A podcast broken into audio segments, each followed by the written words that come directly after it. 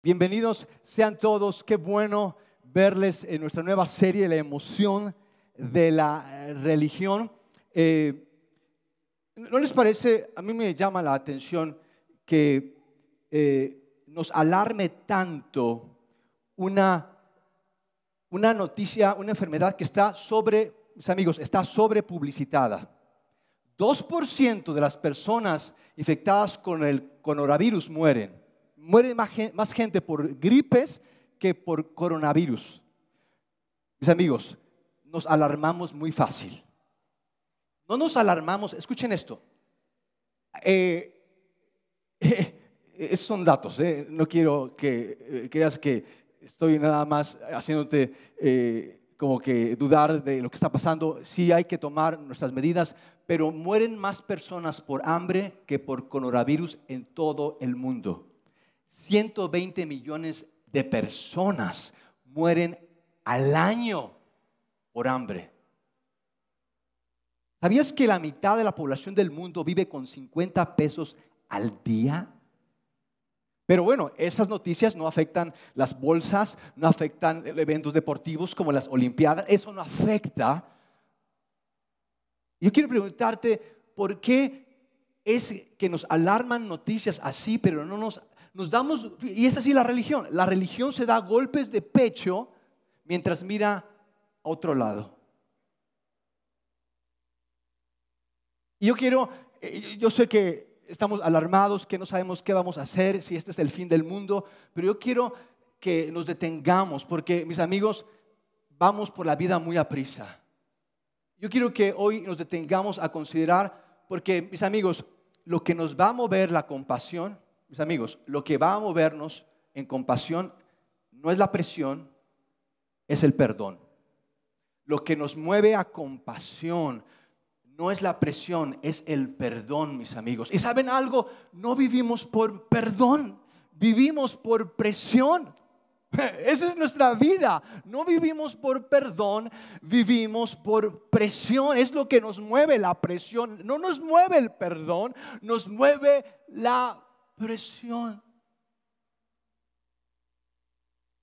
No que yo quiero que fomentando, porque en comunidad fomentamos la innovación, aquí empezamos hablando de saludar con hi-fi y ahorita está de moda, no, no de besos, saluden de lejitos. Vamos a saludar a dos, tres personas de hi-fi. ¿Qué es si nos ponemos de pie por un minuto y saluda a tres personas de hi-fi y dile, no es, no es por presión, es por perdón, dile, no es por presión, no es por, es por perdón, no es por, presión, es por perdón. Dile, estamos, estamos eh, fomentando las medidas de seguridad en el país al saludar de hi-fi. No me pidas que te salude de beso con un hi-fi, eh, ponte contento. Y vamos a leer una porción de la escritura brevemente que se encuentra en Hechos capítulo 9. Ahí de pie, pueden, por un momento vamos a leer, no les va a eh, afectar en la semana que tengan 30 segundos más puestos de pie. Vamos a leerlo juntos en honor a la palabra del Señor. Eh, Hechos capítulo 26 en su versículo 14. Solo dos versículos, no te vas a cansar, dos versículos solamente. Hechos 26, versículo 14 y versículo 15. Dice así el Evangelio, todos caímos al suelo. Y yo oí una voz que me decía en arameo, a Jesús le gusta hablar en arameo, era Jesús quien hablaba por si se preguntaban, a Jesús le gusta, no sé si en el cielo habla en arameo, Aquí le habló a Pablo en arameo y le dijo, Saulo, Saulo, ¿por qué me persigues? ¿Qué sacas con darle cabezazos, con darte cabezazos contra la pared? Hay otra versión que me gusta mucho y dice, solo los tontos pelean conmigo. Esa me encanta, porque ¿cómo le hago a eso, a pelear con Dios? ¿Cómo le hago? Y, y este es el último versículo, quiero que me acompañen puestos de pie. Y entonces dije, yo entonces, hablando quien después lo conoceríamos como Pablo, yo entonces dije, ¿quién eres, Señor? ¿Quién eres? ¿Quién eres, Señor? Y el Señor dijo, yo soy Jesús, a quien tú persigues. Padre, ah, muchas gracias porque tu gracia es suficiente para despertarnos de las ilusiones. Gracia suficiente para movernos de nuestra enloquecida carrera hacia nuestra propia destrucción. Tu gracia es suficiente. Y en el nombre de Jesús, en el único nombre en el que podemos ser salvos de nosotros mismos, pedimos, Señor, que tú hagas una obra entre nosotros como nada ni nadie lo puede hacer. En el nombre de Cristo Jesús. Amén. Podemos darle un aplauso al Señor, al que nos tiró y nos levantó. Pueden tomar sus asientos. Muchas gracias. ¿Cuál creen que sea la droga más popular y peligrosa? El azúcar. Mucha razón en eso. Hay gente, más gente muere por azúcar que por cocaína. ¿Sabían ustedes eso? Muy buena respuesta, eh, pero no es la respuesta. ¿Cuál es la droga más peligrosa y más poderosa que existe? Una oportunidad más y continuamos con el mensaje. El dinero, la religión, muy bien. La droga más peligrosa y poderosa que existe es el pecado. Y todos nos hemos drogado con pecado. Por si alguien decía, malditos drogadictos, eh, todos nos hemos drogado con pecado. Y el problema es que queremos controlar el pecado con religión. Y querer controlar el pecado con religión es como querer detener el coronavirus con broncolín. Tal vez a ti te guste más el té de canela. A, Checos a mí me gusta el tequila con limón. Eso mata cualquier bicho raro, el virus. Eh, yo, yo, quiero que nos preguntamos, que nos preguntemos qué estamos persiguiendo que nos está matando. ¿Qué estamos persiguiendo que nos está matando? Porque no nos damos cuenta. Vamos contra la pared, pensamos que son nuestros sueños, estamos persiguiendo lo mismo que nos está ahorcando y no nos damos cuenta. Por ejemplo, yo no me doy cuenta, a veces hago esto, que tiro el tenedor en el basurero y el resto de comida en el fregadero. ¿Alguien? me pasa que juzgo a gente y yo estoy haciendo lo mismo y peor.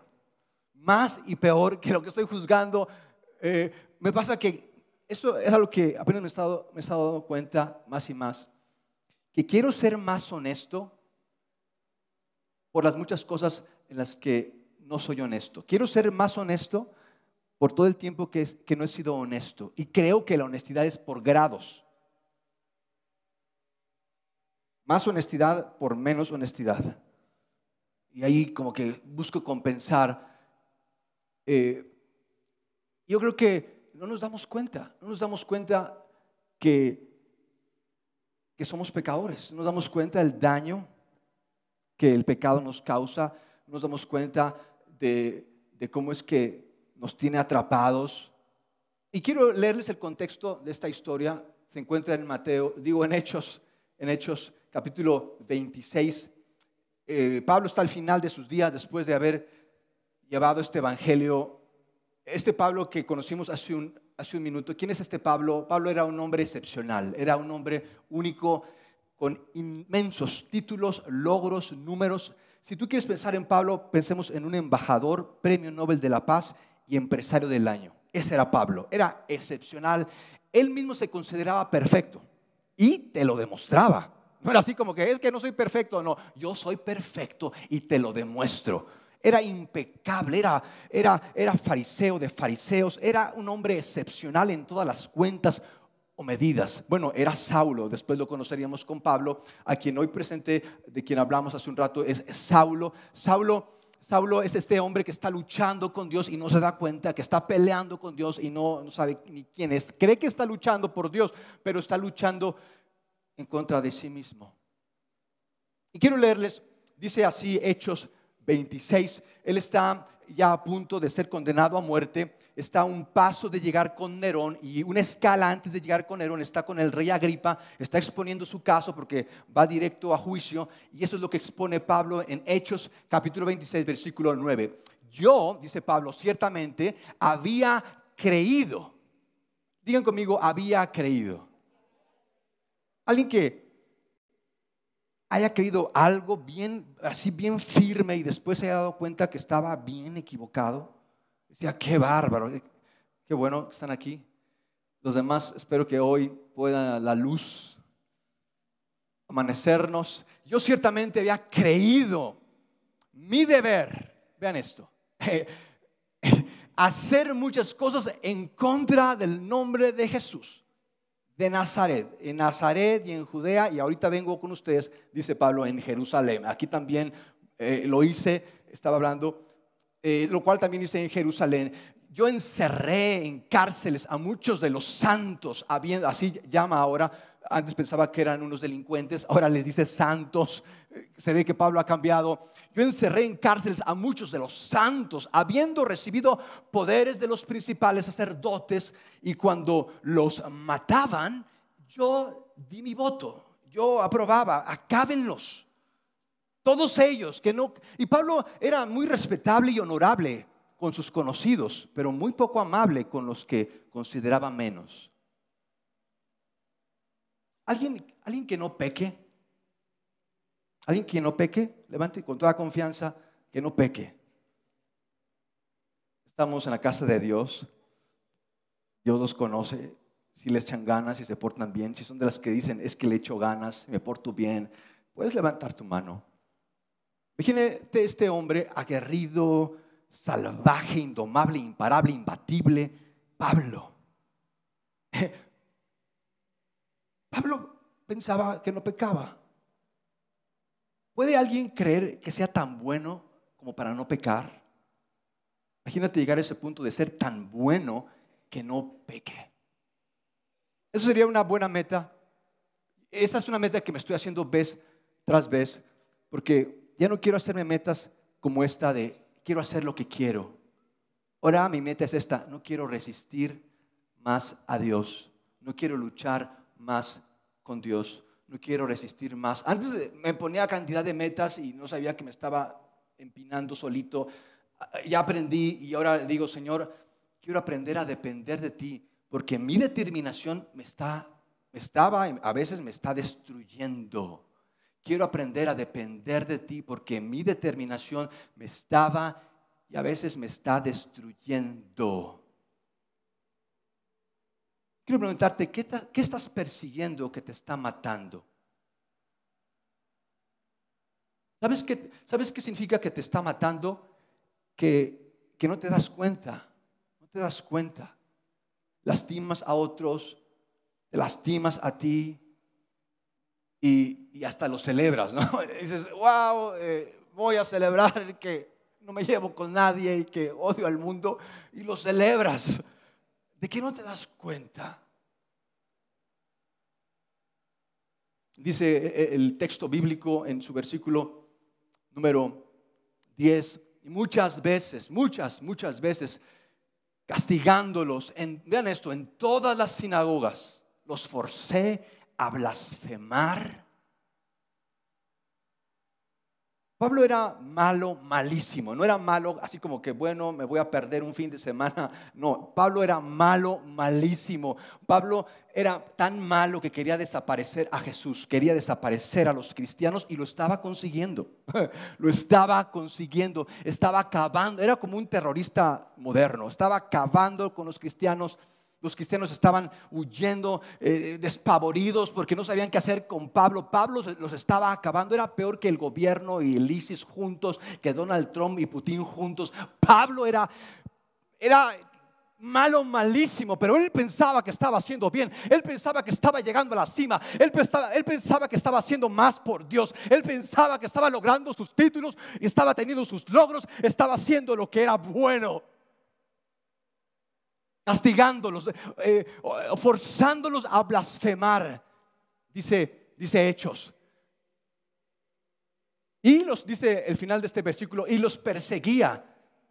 Los perseguía hasta el final en las ciudades extranjeras, enfurecido sobremanera contra ellos. Y dice el versículo 11, camino a Damasco.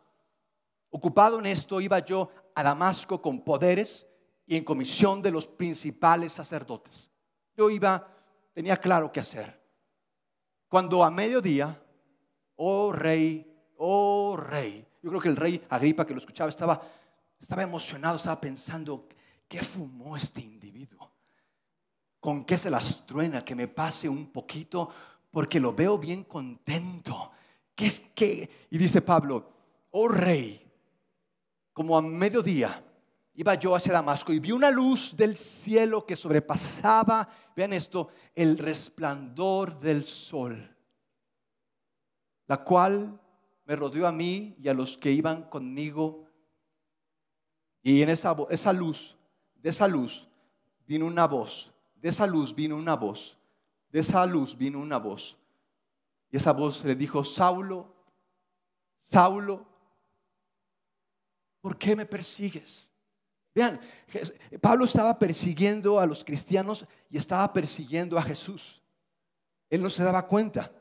Le caían gordos los cristianos, le caían gordos los que amaban a Dios, le caían gordos los que levantaban las manos y cerraban sus ojos cuando oraban, le caían gordos, ay, qué payasos. Ay, el, otro día iba caminando y de repente sí, un tipo, eh, eh, me lo encuentro y, y le digo, ah, sí, eh, Nico, no me dice Nino. Ah, Nino, qué gusto verte. Y de repente así me empieza a decir, eres un tal por cual eres un estafador, engañas a la gente, pura gente, nadie cree en Dios, 70% de la gente no cree en Cristo, eso, eso es una, un mito, es una falsedad, engañas así de repente, así. Yo dije, no le voy a decir nada, no voy a cachetear, y me fui mejor. ¿Por qué me persigues? ¿Por qué me persigues, Pablo? ¿Yo qué te hice? ¿Yo qué te hice? Y podemos pensar, ¿no es que eh, fueron dos mil años y, Pablo no sabía de Jesús y muchas cosas se han hecho terribles en contra de la humanidad en nombre de Dios. Eh, Pablo tal vez podía pensar que eh, los curas pederastas, tal vez Pablo podía pensar eh, los religiosos que se han enriquecido, tal vez Pablo podía pensar en todos los horrores, errores que la religión ha cometido, que han abusado de, la gente, que han manipulado a las masas. Pablo podía pensar tal vez de eso, pero Pablo estaba apenas unos años, apenas unos años de que Jesús había muerto. No era así como que Pablo, eh, hace tantos años que pasó esto y tanta gente ha muerto por la religión. No, Pablo, tú lo conociste a Jesús, tú sabías quién era Jesús, tú viste sus milagros. Pablo, no fue hace mil años que pasó esto, fue en tus días, fue hace rato, tú lo viste, tú lo conocías. Pero mis amigos, información no es conocer a alguien. Pensamos que ya leí la Biblia, ya conozco a Dios. Información no es conocer a alguien. ¿Cuántos conocen a alguien por años? Tal vez muchos años tienen de conocerlo o de estar con alguien. ¿Cuántos han estado con alguien por muchos años y todavía no lo conocen? No lo conocen. No, no volteen al cónyuge, que no se note. ¿Sabían que buscamos el amor en lugares y, con personas equivocadas? ¿Sabían eso? ¿Sabían que buscamos el amor con personas equivocadas en lugares equivocados? Creemos que nos están amando, creemos que ahí estoy bien no nos damos cuenta. Dice Jesús, dura cosa te es dar cosas contra el aguijón. Otra versión dice que sacas con darte cabezazos contra la pared. ¿Por qué te, por qué te haces esto, Pablo? Nadie te lo está pidiendo. ¿Por qué? ¿Por qué estás siempre cansado? ¿Por qué estás siempre de malas? ¿Por qué estás siempre preocupado, Pablo? Nadie te está pidiendo que hagas eso. Nadie te está pidiendo que mueras por la humanidad, Pablo. Nadie te está pidiendo que te sacrifiques por el mundo. Pablo, ¿por qué? ¿Por qué me persigues? No, es que yo estoy luchando por el bien del mundo y aunque se tengan que morir esos herejos y aunque yo tenga que sacrificar a mi familia y aunque yo tenga que dejar la causa de Dios, tengo que lograr esto. Esto es lo que le conviene al mundo. Pablo, Pablo, ¿a quién estás engañando? ¿Crees que me engañas a mí? Tú te estás engañando. Pablo, ¿qué sacas? ¿Qué sacas con darte cabezazos? Contra la pared. Yo, mis amigos, yo me lo tengo que repetir vez tras vez porque me falta tanto y me digo, no tengo la razón, no tengo la, cuando estoy discutiendo con alguien, siempre me digo, no tengo la razón, no estoy tan seguro, no estoy tan seguro. Eh, esto es una ilusión tal vez, esto me lo tengo que repetir vez tras vez, no tengo la razón, eh, esto no es como lo creo, eh,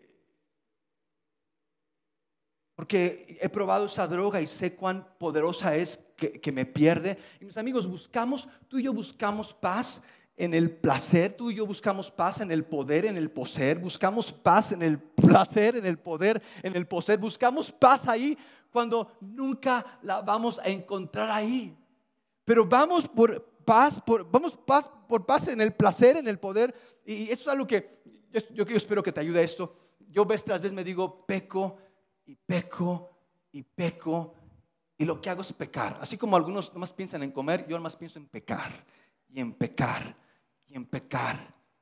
Lo bueno, lo bueno de ahora conocer su perdón. Antes no me daba cuenta de cuánto pecaba, cómo pecaba, a qué horas pecaba.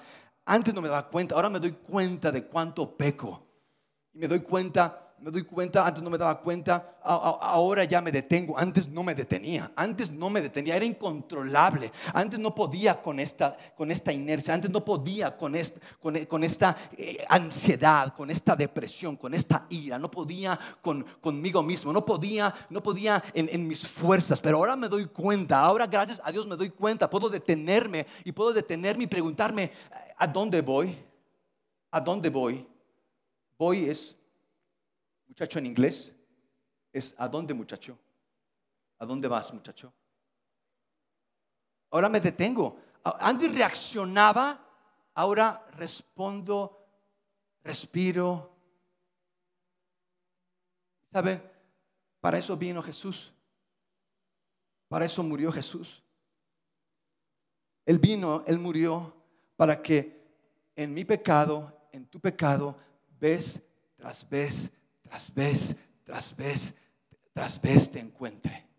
Para eso vino, para eso murió, para eso Él se sacrificó, para que en mi pecado, en tu pecado, Él vez tras vez, tras vez, tras vez, tras vez me encuentre y me encuentre y me encuentre. Y eso es lo que me ha ayudado, eso es lo que me ha roto esta inercia de destruirme pensando que estoy cumpliendo mis sueños. Esto me ha ayudado a detenerme y a no hundirme más y más en mis apetitos, en mis venganzas. Mis amigos, no me doy cuenta, mis amigos, de eso sí me doy cuenta más y más. No, había dimensionado y a veces no dimensiono el grado de, de mal que hay en mí. Ahora me doy cuenta más y más el grado de mal, perversión que hay en mí.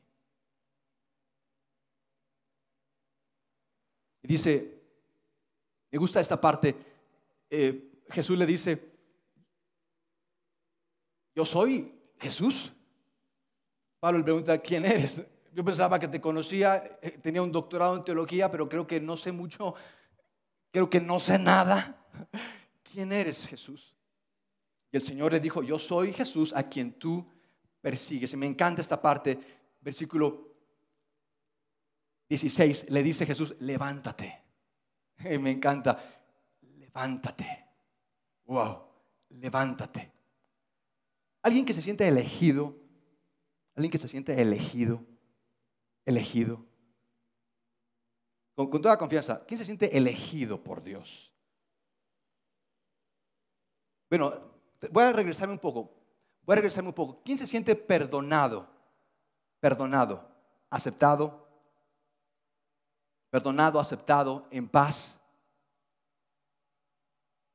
¿Sabes por qué no te sientes elegido?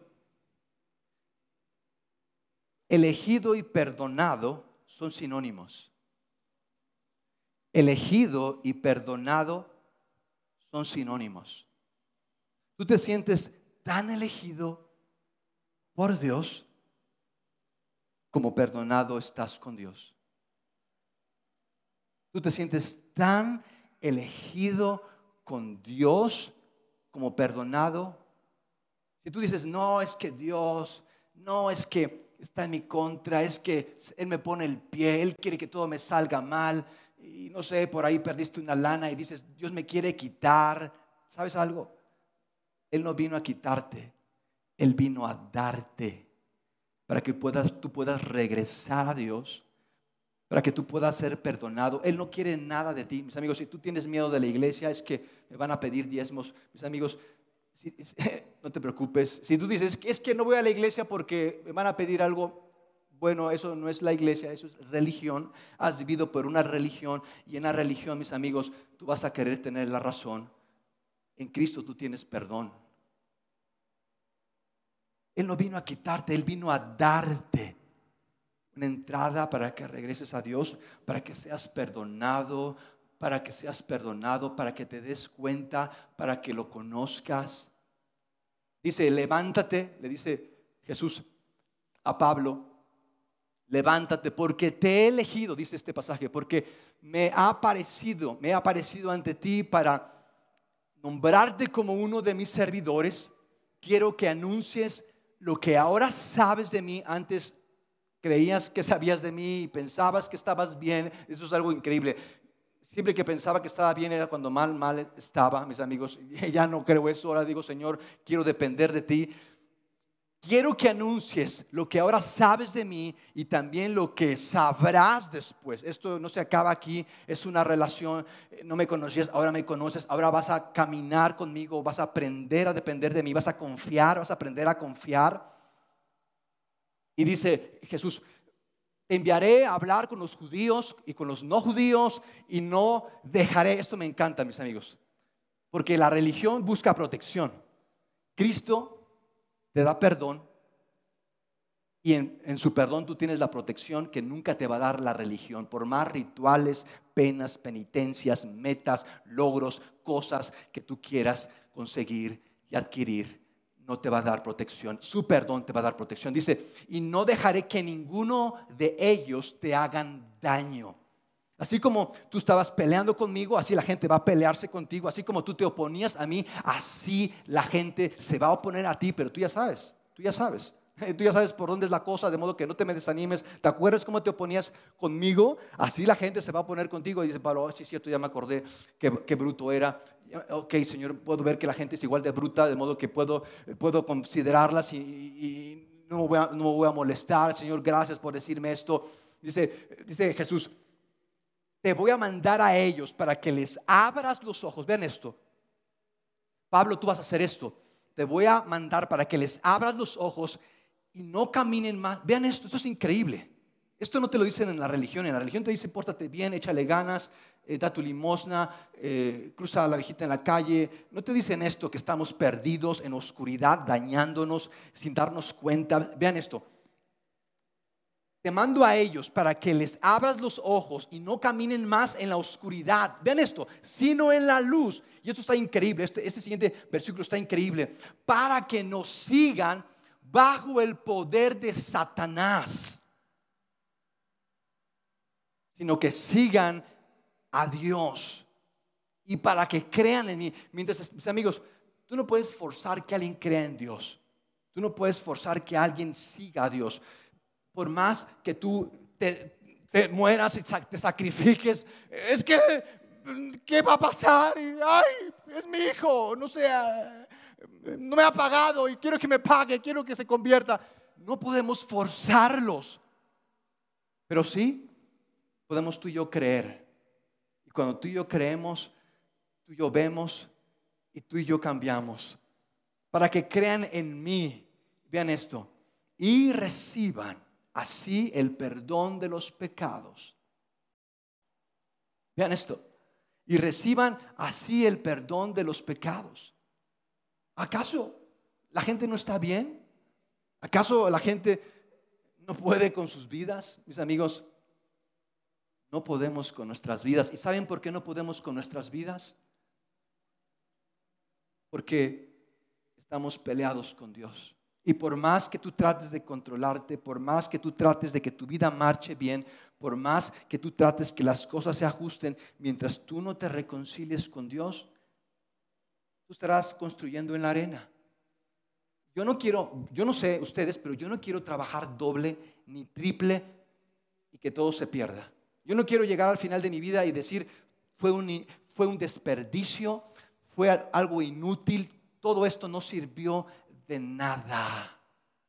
Tal vez alguno ya lo está experimentando, tal vez uno ya está viendo que todo eso que hizo por alguien, ese alguien ni, ni, ni, se aparece, ni tiene en su radar posiblemente ayudarte en lo que estás pasando, ni siquiera piensa en ti. Tú tal vez pensaste en, entregarte ese trabajo y que ese trabajo fuera tu seguridad. Hace, hace una semana me encontré con un señor, me dijo, trabajaba en una empresa en Cibac, estaba, me llevó en un Uber y bueno, se puso a platicar.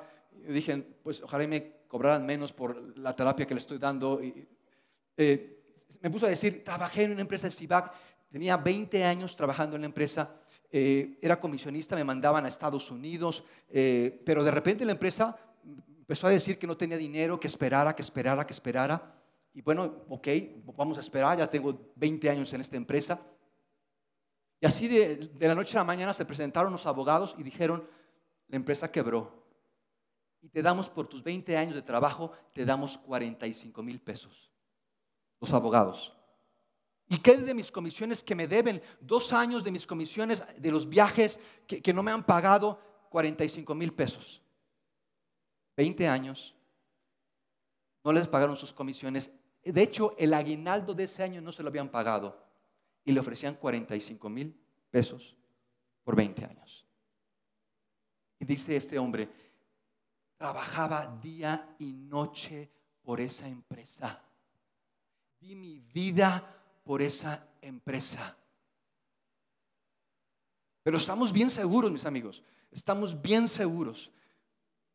Y dice Pablo, esa es tu misión, esa es tu misión para el perdón de los pecados y una herencia en el pueblo santo de Dios.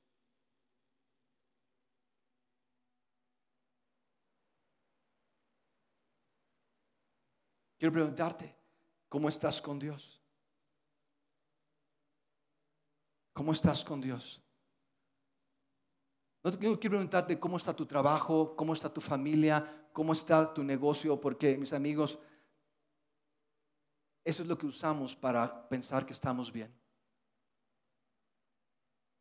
Quiero preguntarte cómo está tu relación con Dios. Mis amigos, Quiero preguntarte, ¿cuál es el mensaje que transmites a la gente a tu alrededor?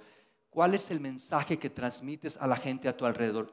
Quiero cerrar con esto. ¿El mensaje que transmites a la gente a tu alrededor es uno de perdón o es uno de presión? ¿Cuál es el mensaje que transmites a la gente a tu alrededor? ¿Es un mensaje de perdón o es un mensaje de presión? amigos, si tú estás presionado, si te sientes presionado, si vives por presión, es que debo de cambiar, es que si tú vives por presión, quiero decirte que estás lejos de Dios. Si tú estás estresado hoy, si tú estás complicado, quiero decirte que ese no es el plan de Dios. La religión es presión, Cristo Cristo es perdón. De modo que, ¿qué les parece si nos ponemos de pie? ¿Qué les parece si oramos? Quiero que tomes un minuto porque tal vez en la semana no tengas este, este minuto,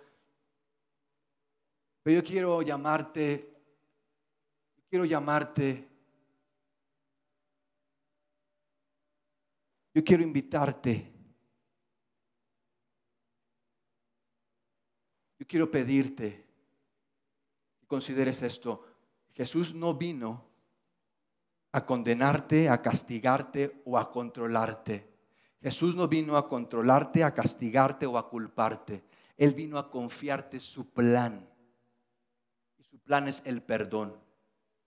Jesús no vino a castigarte, a complicarte. Tal vez tú estás cansado hoy, tal vez tú estás estresado, tal vez tú estás bajo presión porque tú estás creyendo que Él vino a complicarte, a castigarte o a culparte. Jesús no vino a eso, Jesús vino a confiarte su plan y ese plan es perdón. Ese plan es perdón. Y el perdón, mis amigos, el perdón es lo que nos mueve a la compasión. El perdón es lo que nos mueve a la compasión.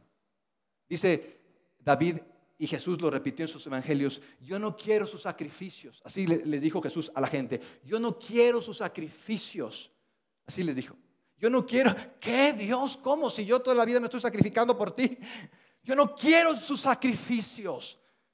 Lo que yo quiero es que ustedes tengan compasión. Tendremos compasión cuando no nos llevamos con nuestro cónyuge, cuando nos llevamos mal con alguien, Tendremos compasión cuando no tenemos personas a quien confiarles realmente en cómo estamos. Tendremos compasión. Y tal vez tú has seguido una religión y estás, y, Pablo seguía una religión y estaba bien emocionado, estaba bien emocionado Pablo, persiguiendo a cristianos, pero yo quiero decirte que, que la religión no te va a dar perdón en la religión no vas a tener paz. En la religión no vas a tener paz.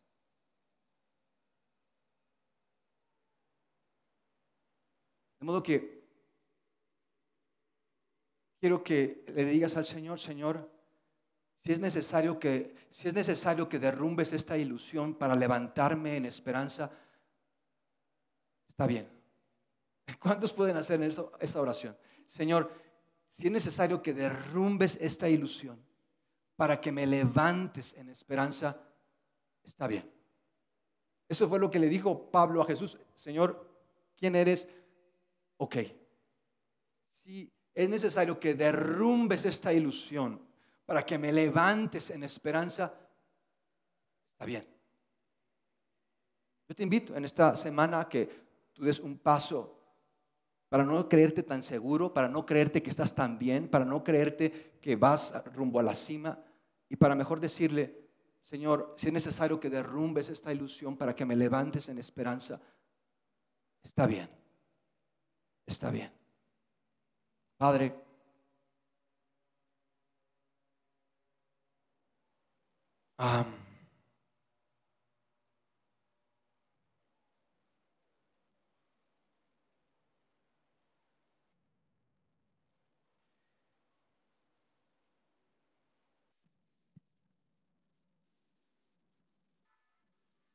para quienes hoy, hoy estamos luchando contigo, para quienes no encontramos paz y buscamos en el placer, en el poder, en el poseer esa paz que solo tú das, para quienes hoy estamos luchando contigo y estamos cansados, estamos estresados, estamos enojados, estamos desanimados, para quienes hoy estamos luchando contigo, te decimos, Señor, Está bien. Está bien. Me rindo. Me rindo. Me rindo. No sé lo que esto va a implicarte, no sé lo que esto, pero yo te ruego en el nombre de Jesús, no sigas lastimándote. No sé lo que esto pueda implicarte, pero yo te ruego en el nombre de Jesús que no te sigas yendo contra la pared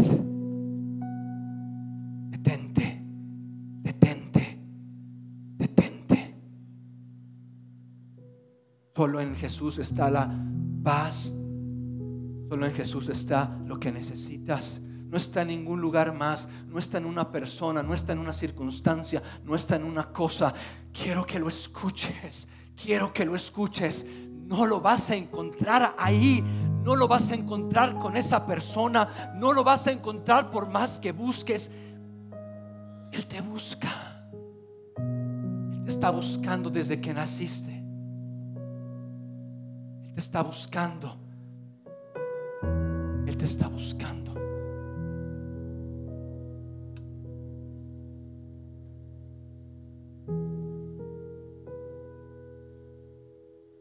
Padre, gracias por porque me doy cuenta más y más de lo lejos que estaba, de lo que hiciste por mí.